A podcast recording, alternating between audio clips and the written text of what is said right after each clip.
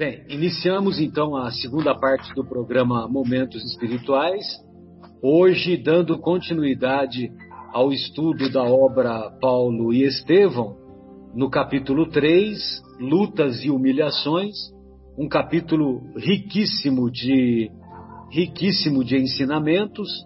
E nós nos encontramos na, na trajetória do Saulo quando ele em Corinto, acabou é, saindo com uma mão na frente e outra mão atrás, após o contato que ele tivera com o próprio pai.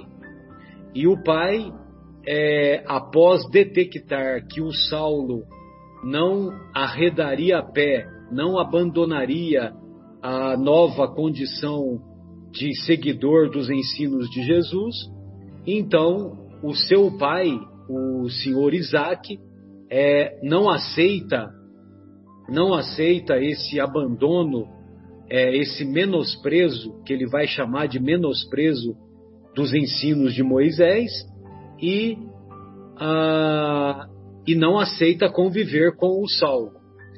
Saulo reconhece toda aquela situação, ele compreende que o pai não tinha o amadurecimento suficiente para compreender e aceitar os ensinos de Jesus, e, é, e ele sai às ruas é, completamente só, como já tinha, como já houvera ocorrido é, anteriormente, quando ele visitou Alexandre lá em Jerusalém, quando, mesmo tendo sido acolhido pelos pelos apóstolos de Jesus na casa do caminho, mas ele reconheceu que, com o conselho de, de Pedro, ele reconhecia que era melhor ele não permanecer em Jerusalém, pois poderia haver uma perseguição mais intensa por parte dos fariseus, por parte do sinédrio, e abreviar e culminar com a abreviação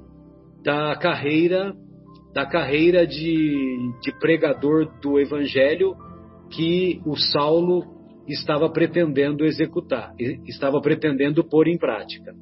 Aí ele se dirige a Tarso, a sua terra natal, e lá em Tarso, uma vez mais, ele se viu é, abandonado é, na, na via pública, sem, é, sem perspectiva, vamos dizer assim.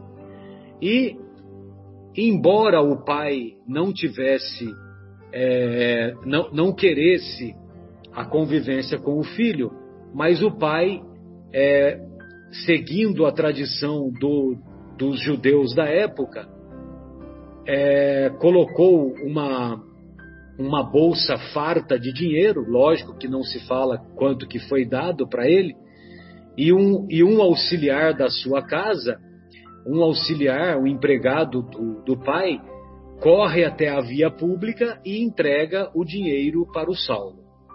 O Saulo se dirige então até a periferia de Tarso e lá na periferia, numa, numa região mais erma, numa região em que ele se encontrava completamente só, ele começa como que se estivesse adormecendo mas nós que já participamos de, de reuniões mediúnicas, nós sabemos que nada mais estava ocorrendo do que o Saulo estava entrando em transe mediúnico.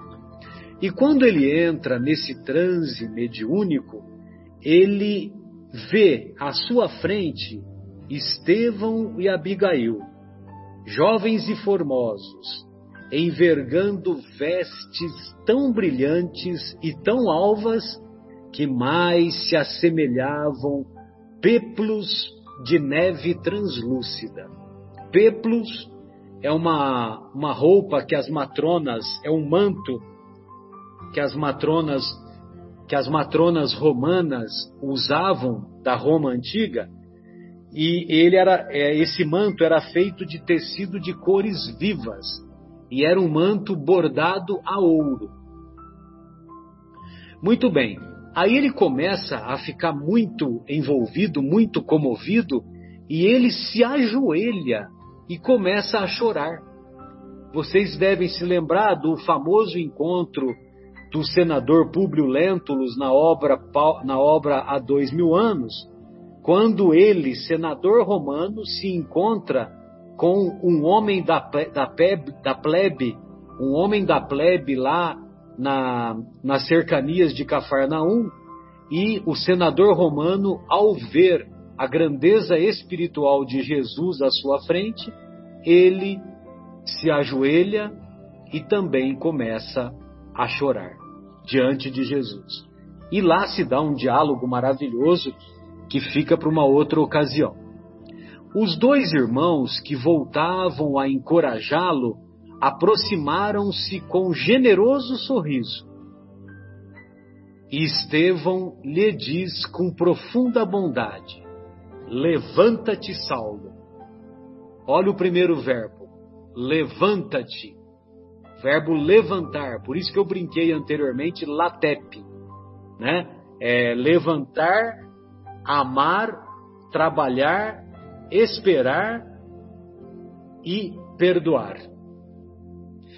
Levanta-te, Saulo. Que é isso? Choras? perguntou Abigail em tom blandicioso, em tom, em tom suave. Estarias desalentado quando a tarefa apenas começa? Então, os dois irmãos vêm trazer o estímulo necessário, o estímulo que faltava para o nosso querido Saulo conscientizar-se da sua tarefa e fazer aquilo que depois ele faria até o final da sua existência, que se deu no ano 64. Nós nos encontramos aproximadamente aqui no ano 37, 38 aproximadamente. Porque ele ficou três anos no oásis de Dan, né? Todos nos recordamos na companhia de Áquila e Prisca. Muito bem, então o verbo levantar, que eu vou fazer uma referência, o verbo levantar que o Estevão traz é aquela história de levantar, de ficar na vertical. E quando você fica na vertical, você fica a, é, voltado para as coisas espirituais, para as coisas de Deus.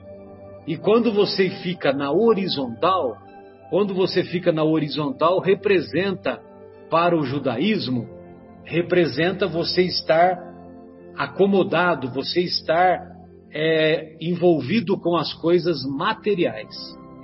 Então, por isso que, que tem essa diferença da verticalidade espiritual, horizontalidade material.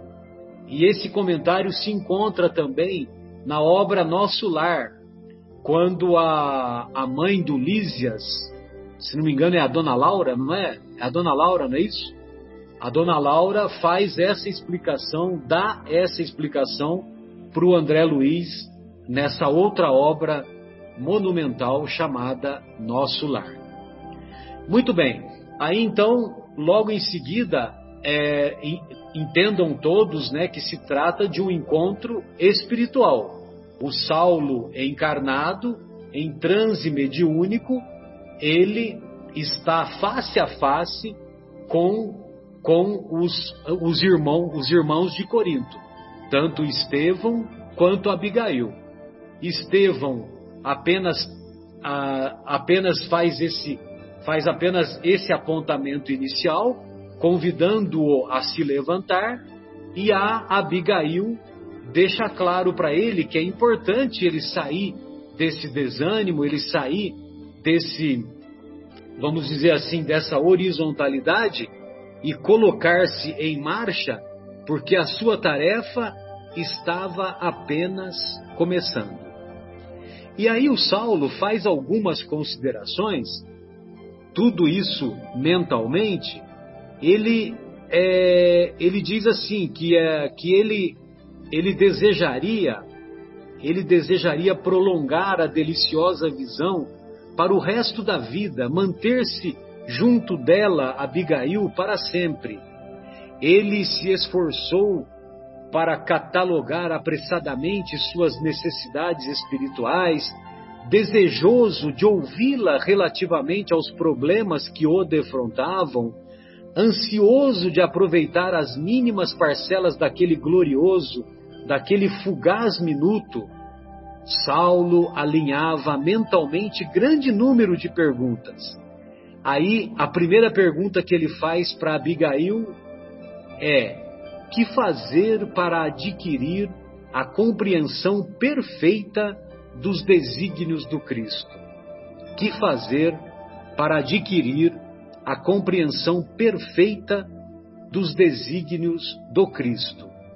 Ao que Abigail responde com o primeiro verbo: ama. Ama fica fácil de entender quando nós nos colocamos à disposição para superarmos as nossas imperfeições, superarmos as nossas desavenças, quando nós nos colocamos efetivamente para a cooperação, para o caminho da cooperação. Mesmo porque, como nós encontramos no prefácio dessa obra, sem trabalho não há riqueza, e sem cooperação não há paz. E isso pode se estender para a paz íntima, a paz do nosso mundo íntimo. Eu me lembro que na época da que eu estava estudando para o cursinho, eu não tinha afinidade com as ciências exatas, tanto matemática, química, física eram o meu calcanhar de Aquiles, né? Vamos dizer assim.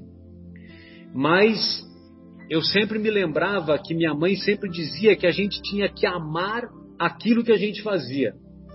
E eu me apeguei nesse amar e falei: bom, às vezes o remédio é amargo, é doloroso, mas eu preciso superar esse obstáculo. E aí passei a olhar com olhos doces aquelas dificuldades, passei a amar nem tanto as matérias que eu não tinha tanto afinidade, mas a amar aquele desafio, aquele desafio que me levaria à superação. E isso me foi muito útil, porque eu consegui pelo menos equilibrar as notas que me fizeram obter o êxito de entrar na faculdade por mim almejada. Muito bem. É, um, um, outro aspecto que eu gostaria de, de inclusive, caminhar para o encerramento é um pensamento do, do Gandhi, quando o Gandhi ele faz uma, uma referência uma referência muito portentosa, muito envolvente sobre o amor. Então, ele diz assim sobre o amor: Por mais duro que alguém seja, derreterá no fogo do amor. Se não derreter, é porque o fogo não é bastante forte. Nós vamos encontrar na obra de André Luiz, sobretudo na obra Libertação, que a personagem protagonista da obra, o Gregório, que, que houvera sido que houvera sido papa aqui na encarnação em uma das encarnações no planeta Terra, ele ele acabou se tornando um líder negativo de uma cidade, de uma cidade espiritual é, caracterizada pelas trevas, pelas perseguições espirituais, caracterizada pela, pela por levar a sombra para muitos dos nossos irmãos encarnados. E ele vai tornar-se é, ele vai se tornar na reunião mediúnica, Afonso, quando a gente quer doutrinar, né? Ele vai se tornar, ele vai se, ser doutrinado lá no final do livro pelos benfeitores espirituais não somente porque ele estava entediado da prática do mal, como também ele recebe uma tia que lhe aparece cantando uma canção da sua infância na, na, última encarnação. E naquele momento em que o seu coração já estava trabalhado, em que o fogo do amor já houvera derretido aquele coração, ele então se deixou levar pela emoção daquela cantiga da própria tia e abandonou a conduta infeliz que ele tivera por tantos anos naquela cidade que ficou conhecida como Cidade das Trevas. Muito bem, então, dando continuidade ao nosso estudo, aí nós, logo em seguida, nas reflexões do Saulo, a, o Saulo pergunta, naquele encontro espiritual memorável, ele pergunta para Abigail: como fazer, Abigail, para que a alma alcançasse tão elevada expressão de esforço com Jesus Cristo? E aí eu, vou, eu gostaria de ouvir o nosso querido Egimar, que o Egimar é, na nossa casa espírita, um, tra um trabalhador infatigável, né, Egimar? e para no, nós, né? e para nós é um estímulo permanente. E, é. e, e, e, aí então eu gostaria de, de ouvir do Egimar o que que ele, o que você separou para nós, Egimar, dessa reflexão. É quando Abigail responde para ele que a solução dessa, a, que a resposta para essa para essa é, pergunta é o trabalha, né? O trabalhar, né? Isso me remete também é, a, a, uma a, nesse, nesse, nessa, nesse diálogo que Abigail teve com o Paulo, né? É, antes de exatamente falar do trabalho, mas também tem a ver com o trabalho, ela, esse, ela, ela fala para ele assim, né? Reclamas com, que os companheiros concordes contigo nas edificações evangélicas. No entanto, é preciso lembrar que Jesus não os teve. Os apóstolos não puderam concordar com o Mestre senão com auxílio do céu, depois da ressurreição e do Pentecoste. Os mais amados dormiam enquanto ele, agoniado, orava no horto Uns negaram-no, outros fugiram na hora decisiva. Concorda com Jesus e trabalha, né? E, e, ela continua falando que o espírito passará sozinho de uma esfera para outra. Toda elevação é difícil, mas somente aí encontramos a vitória real. Recorda a porta estreita das lições evangélicas e caminha. Então, é o, tra o trabalhar, né? Nós não conseguimos esse, esse, esse esforço é individual, né? Trabalhar está relacionado, né? Hoje nós podemos dizer que está relacionado com os serviços profissionais, é, aos serviços caseiros ou qualquer outra ocupação útil em favor do bem. Qualquer ocupação útil é um trabalho, né? Ajudar, conversar, ouvir aquele que está precisando desabafar, isso é um trabalho. Toda tarefa, grande ou pequena, é uma forma de prestação de serviço.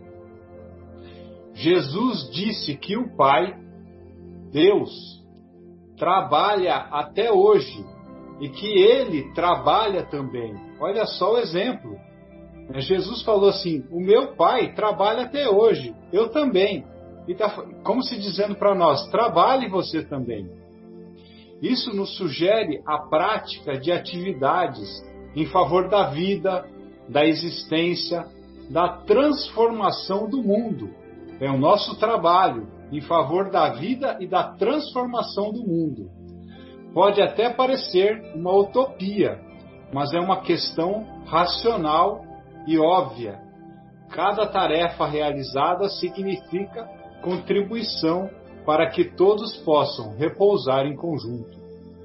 Então, era, era esse o meu comentário em relação ao verbo trabalhar, né? Dessa, dessa, dessa, desse roteiro de vida que Abigail nos deixou, né? E... Muito bom, Gilmar. E, e, e, uma de suas cartas lá na frente, só que agora eu teria que pesquisar aqui, vou fazer uma pesquisa rápida, vou ver se eu encontro. Ele, o Saulo vai, o, já como Paulo, né? É, ele vai dizer que quem trabalha come, quem não trabalha não come. O, acho que o Afonso se lembra disso, né? Então provavelmente essa, esse pensamento esse pensamento do trabalha é, trouxe essas outras reflexões ao longo da existência para o Saulo e, e, ele pôde manifestar, é, ampliar esses pensamentos em uma de suas cartas. O, o Mauro, e, e aí, em relação a, a, a, ao, ao, a continuidade desse diálogo, é, vai, vai aparecer o terceiro verbo, né?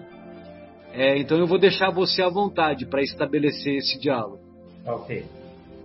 É, se a gente voltar um pouquinho, bem pouquinho no, nessa história do capítulo, a gente vê que Saulo ele tinha um pouquinho antes, diria, desse encontro com Abigail e Estevão, ele tinha se encontrado com seu pai e ele, ele nutria dentro do seu coração a esperança que o seu pai ia ajudá-lo nessa missão que ele teria pela frente de levar o Evangelho de Jesus. É, quando ele recebe aquela ducha de água fria do pai, ele fica um, bem desesperançoso, perplexo e sem saber o que, que, ele, o que ele faria na sua missão daí por diante, né? Então tem um trecho do livro um pouquinho antes dele entrar no espera que a Abigail lhe diz, ele diz assim: que providências adotar contra o desânimo destruidor? Porque ele fica bem desanimado quando o pai lhe nega o auxílio, aí ele fica perdido sem saber o que fazer. Ele pergunta para Abigail: o que, que eu posso fazer para acabar com esse desânimo destruidor que está tomando conta de mim? Aí é que Abigail lhe fala: espera. A, gente sabe que Saulo, na sua jornada toda, ele era muito ansioso, né? Ele queria resolver as coisas muito rapidamente. E a ansiedade é o contrário da, da espera, calma, tranquila, né? E a sua ansiedade ela se acentuou muito, principalmente depois do encontro que ele teve com Jesus, em que, se, em que ele se transforma num novo homem. E então ele tem vontade de fazer todas as coisas muito rapidamente, mostrar ao mundo, principalmente aos fariseus, que ele queria que os fariseus adotassem a sua nova fé. Ele queria que tudo isso fosse muito rápido e tem várias passagens nos capítulos anteriores ele quase que ele põe tudo a perder várias vezes, né? E ele poderia ter posto tudo a perder com a prisão prematura dele ou até mesmo com a morte, porque os fariseus estavam muito bravos, digamos assim, com ele, né? Ele estava ou ele estava louco ou ele estava querendo subverter a crença de todo mundo. Isso daí para os fariseus era algo terrível passível da, da punição com a morte.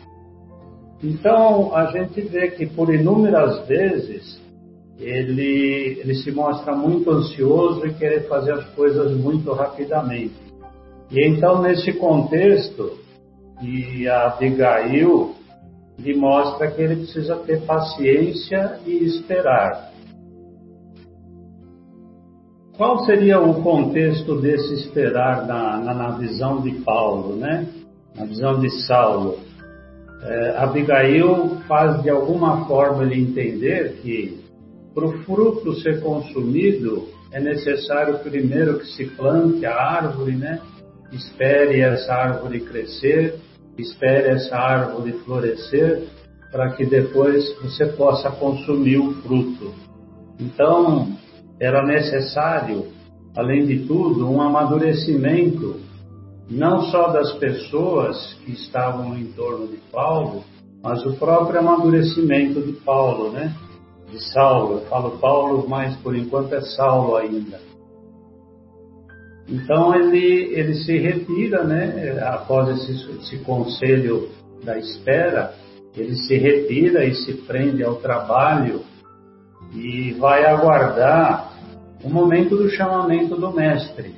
Ele sabe que vai ter um determinado momento em que o Cristo sabe que ele está preparado, que ele está pronto para exercer a sua atividade de levar o cristianismo nascente, né?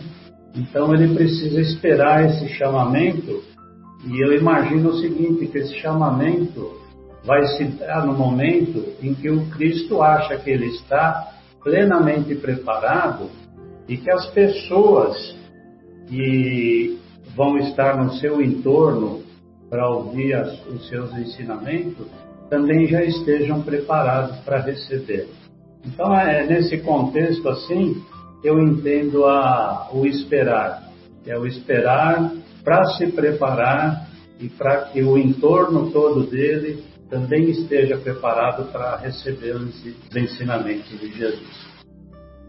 Mais ou menos isso, a interpretação que eu faço aí do esperar. Sem dúvida. E também esperar não de braços cruzados, né, Mauro? Esperar, Sim, esperar é trabalhando, esperar amando, né?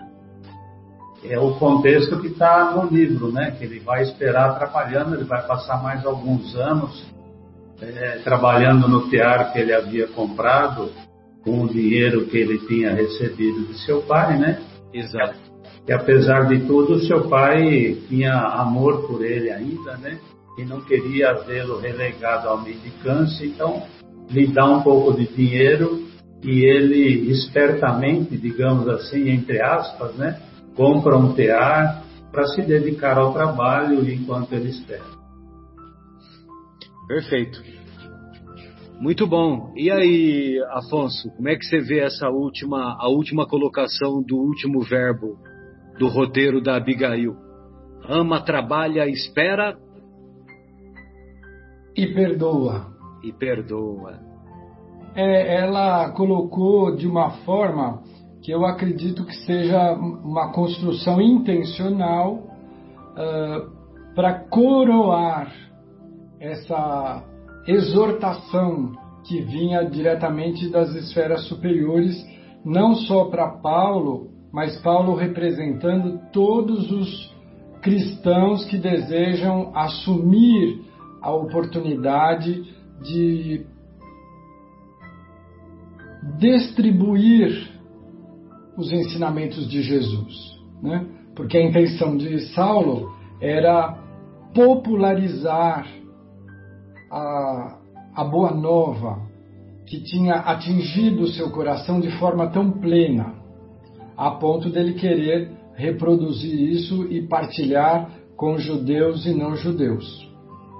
Eu, eu gostaria de só fazer um, um retrocesso, um apêndice, para falar a respeito do início dessa reflexão de Saulo, que estava profundamente abatido com a, a reação do seu pai, que era a última é, fronteira que ele tinha com o homem velho. Né? A renovação de Saulo precisou ser integral no sentido de romper todos os laços que o vinculavam à, à atual existência. E acredito que o vínculo com a família, principalmente os pais, a mãe tinha desencarnado e ele não pôde estar presente. O pai o acusou dela ter morrido de tristeza pela situação dele. Então ele se sentiu ferido na sua mais profunda carne espiritual. Né? A reação do pai, que sabia, Saulo sabia que ele o amava muito. Ele era um filho querido, mas antes de ser pai, ele era orgulhosamente fariseu. Isso o impediu. Então, Saulo, muito abatido, procura uma caverna para repousar, para descansar, exausto em todos os sentidos. E aí ele começa a reflexionar e ele se lembra de Abigail. E aí ele lembra da intenção que ele tinha de constituir uma família com Abigail. Era o desejo de Saulo a, a constituição de uma família, no sentido de construir herdeiros, filhos, a, pessoas a, para quem ele pudesse dar o exemplo, formar o cara, moldar o caráter, né? conduzir pela exemplificação. A, a sua alma ansiava exatamente a esse objetivo. Mas vejamos que Saulo não é um espírito comum. Assim como Abigail, não é alguém de evolução com mediana. Abigail está numa situação muito acima da média. E Saulo, apesar dos seus embates com o orgulho, com a vaidade, ele era alguém extremamente dedicado, de uma capacidade de movimentação de energia, da ação, de trabalho, muito além da média. Ele era alguém honestamente dedicado. Inicialmente, àquilo que ele acreditou que fosse a melhor expressão da revelação superior, nas, nos moldes farisaicos de entender Moisés, vejamos bem, não estamos falando de Moisés apenas, mas na forma como foi construída através do farisaísmo. E ele se ressentia. Então eu gostaria aqui de deixar uma, uma comentário a respeito de que esta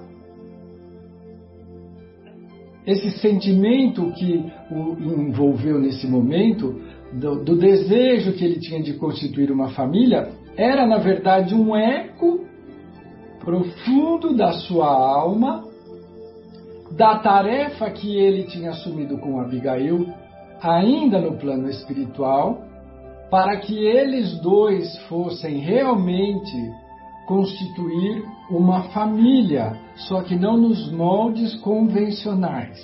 Eles não se associariam, não se consorciariam os dois na matéria. Eles estariam vinculados pela alma, como já estavam, cada um no seu plano, um no plano material, outro no plano real, e os dois juntos, num processo de parceria, construiriam uma linda família cristã que nos alcança e nos envolve até hoje. Nós somos filhos desse casal maravilhoso, que tem por tio o Gesiel, que a gente conhece por Estevão. Então é uma família muito especial que estava ali iniciando um processo de paternidade, de maternidade, gestando uma grande família muito além dos limites da convencionalidade da raça hebreia, hebraica. Então, isto posto, nós vamos voltar ao último verbo, perdoar, que nos chega pela mediunidade do Chico, na inspiração do Emmanuel, lembrando a exortação de Abigail para Saulo no momento muito delicado em que ele está morrendo o homem velho, ele tinha rompido as últimas barreiras com o passado recente desta encarnação dele como Saulo de Tarso e estaria iniciando uma nova jornada dentro da mesma reencarnação, agora sem os vínculos, mas com uma visão que foi construída por esta exortação de Abigail. E o perdão, o perdoar, não é à toa que ele fica para o fim. Eu, eu gostaria de pedir permissão ao Marcelo para contar uma história dos nossos trabalhos de atendimento é, mediúnico da desobsessão.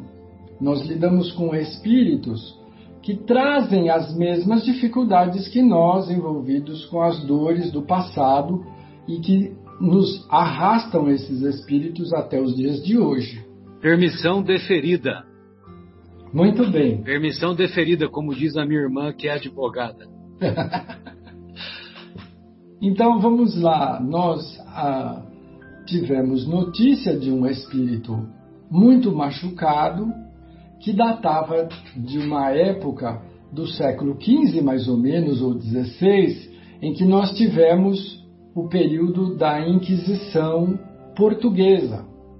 A Inquisição portuguesa perseguiu os judeus que doutrinariamente pensavam diferente e que já vinham fugidos da Espanha, localizaram-se em Portugal e não demorou muito tempo para que eles fossem perseguidos também, num misto de intenção doutrinária religiosa e uma intenção material, porque eram todos eles possuidores de muitos bens materiais.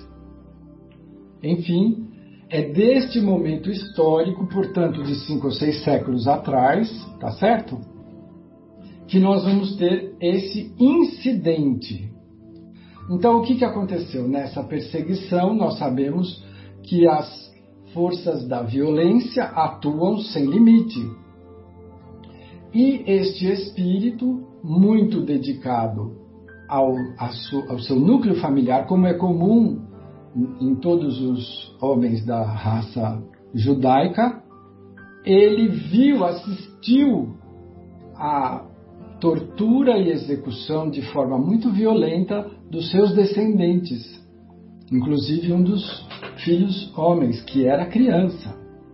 E isso traumatizou de tal forma que ele, movido pela necessidade de defender a sua família, mesmo desencarnado, por amor, na sua visão, ele entendeu que era importante perseguir aqueles que causaram, direta ou indiretamente, aquela morte tão traumatizante.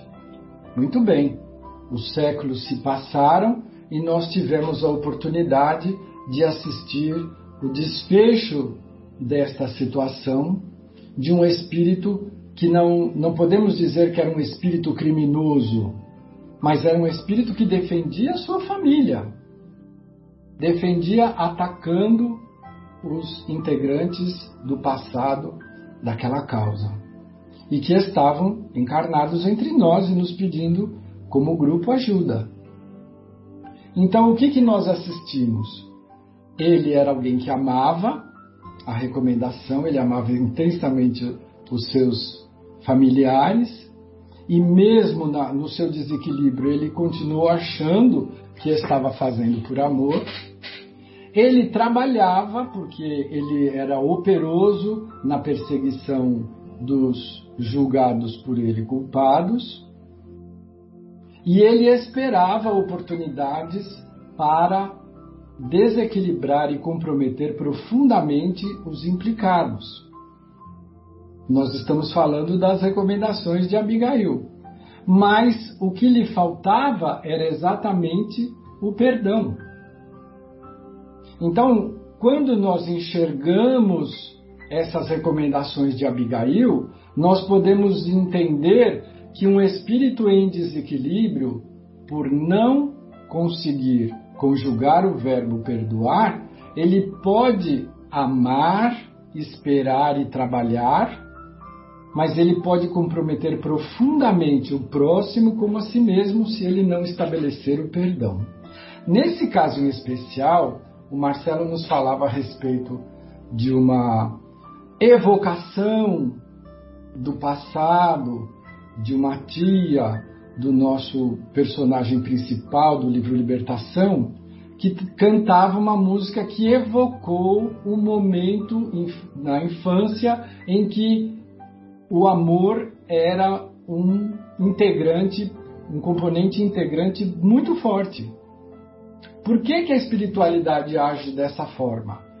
Porque nós conseguimos, com a nossa vontade, agir de tal maneira que nós obstruímos as nossas memórias positivas, os nossos arquivos que estão constituindo a nossa alma, mas eles ficam como que congelados pela nossa intenção de manter o, o ódio, a perseguição, a mágoa, o rancor, seja lá o que for. Então, quando um espírito evoca um momento feliz, e o espírito aceita aquela evocação e ele busca a referência, o que, que acontece? Abre-se vibratoriamente um outro conteúdo que permite que a luz haja. Não é inteligente? No caso deste espírito, que era muito vinculado à, à, à prática e à vivência judaica, o que eles fizeram foi soar o chofar. O que, que é o chofar? É um instrumento ritual que é usado em momentos diferentes, em situações diferentes, para iniciar períodos sagrados de estudo, de jejum, de festividades. Então, quando os espíritos fizeram soar o chofar, ele lembrou-se do momento em que ele, integrado às hostes hebraicas, ele era alguém que temia a Deus, que orava, que se irmanava, que estava num clima diferente. Então ele ficou impressionado com a recordação e ele falou: Mas como é que estão tocando esse instrumento aqui? Então, movido pela curiosidade e acessando os conteúdos religiosos que pertenciam a, a ele, à espiritualidade dele, aos registros profundos dele, ele pôde ser acessado vibratoriamente e conduzido por espíritos que tinham o mesmo passado, a mesma identidade, em quem ele pôde confiar. E assim iniciou-se um processo de profunda transformação. Um pouquinho antes desse som, o filhinho que ele tanto defendia e que ele não via mais há séculos por causa do ódio, o filhinho já tinha superado aquela situação e estava numa condição espiritual muito positiva.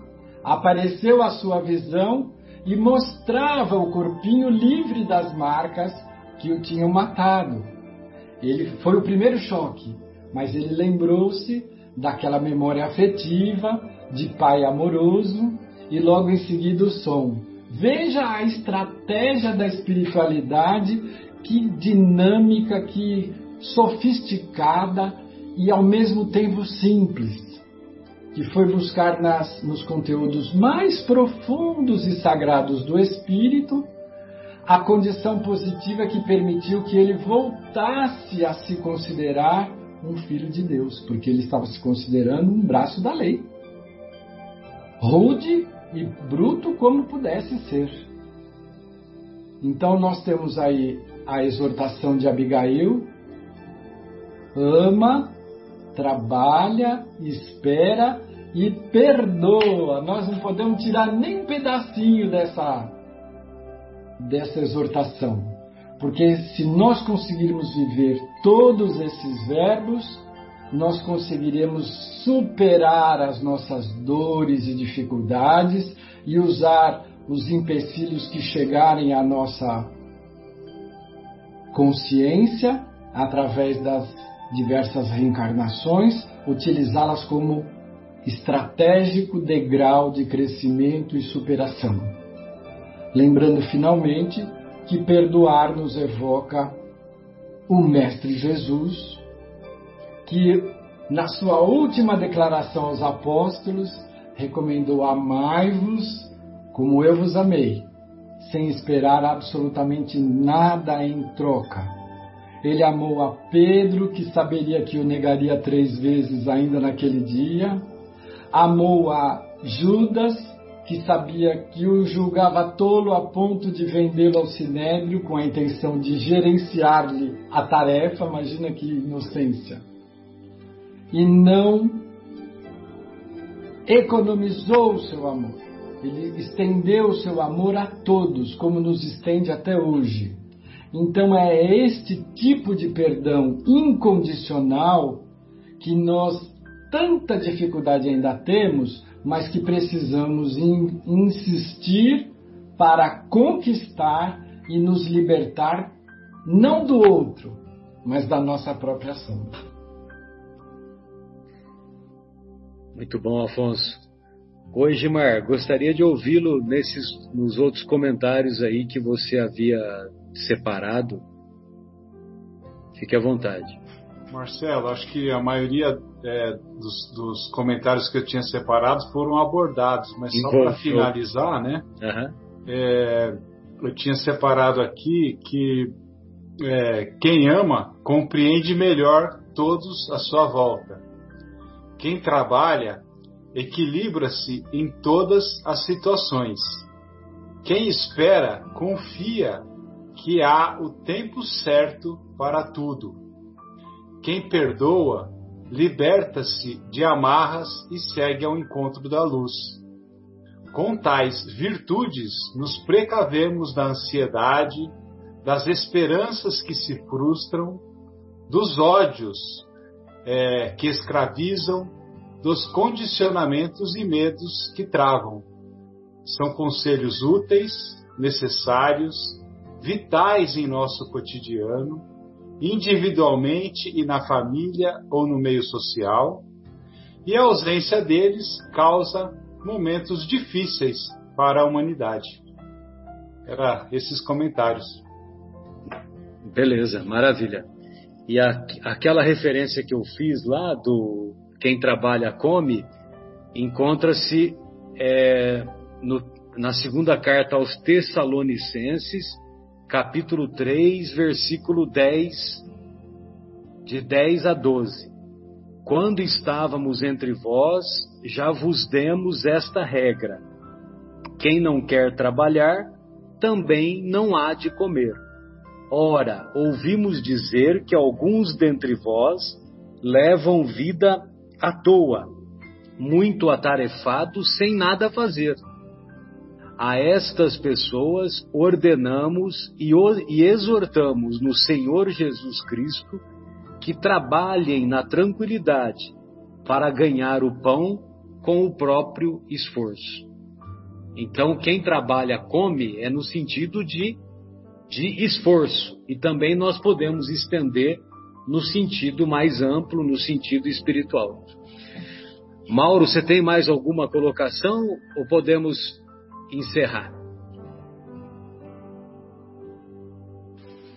Sempre esqueço o meu microfone desligado.